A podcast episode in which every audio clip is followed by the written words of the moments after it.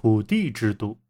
律令的宗旨是把全国的土地作为公地，土地有所谓园地、宅地等田地和住宅地、山川等杂种地，其中最重要的，经常成为政治经济对象的是栽培主食水稻的水田。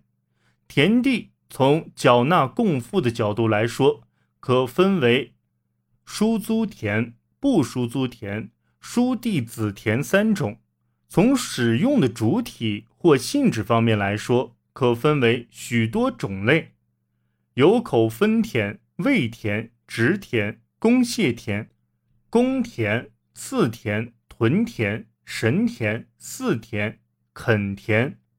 输租田是向官府租纳的田，包括口分田以及位田、次田。公田、郡司职田、耕田等多种田地，不输租田是不纳租的田地，包括神田、祀田、公谢田等。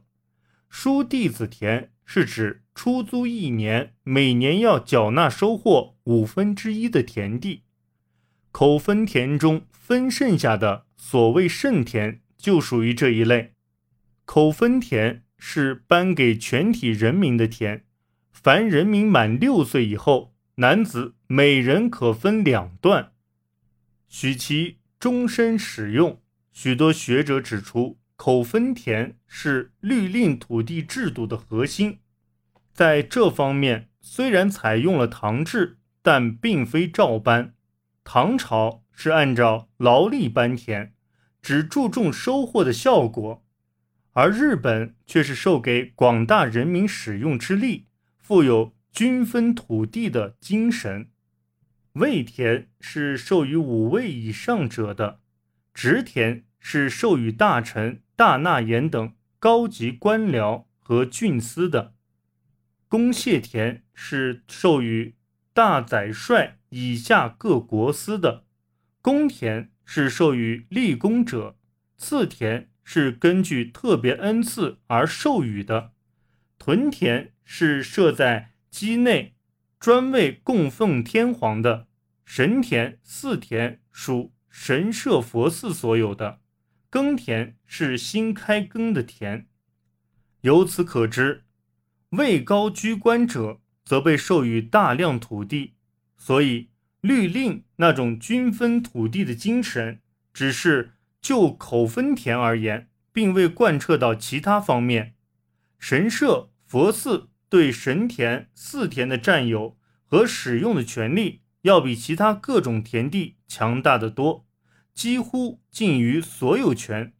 公田根据大、上、中、下的等级，其世袭程度的不同，大公田准许代代世袭，实际上近乎私有。因此，土地公有的原则在这些方面就不能不认为是例外了。这些同后来规定允许耕田私有结合起来，成了使律令土地公有制变为私有制的温床。园地和宅地是和口分田一起颁给各户的土地，园地供栽培桑漆蔬菜用，份额。因土地状况而有所不同，但原则上是均分的。按后世法律家的说法，园地每人可分到三四段，并不算少。园地和宅地不像口分田那样收受，可以自由买卖，几乎就是私有地。这里也存在着产生土地私有制的因素。耕地以外可供生产的土地。统称为山川树泽，律令规定，由此所得的利益由公司分享，即人人都可以自由进入山野伐木、下河下海捕鱼拾贝。虽有这样的规定，但不久演变的结果是，那些有资历的贵族富豪便凭借实力占有这些无主土地，不许他人使用，造成了产生。大量土地所有的重要原因。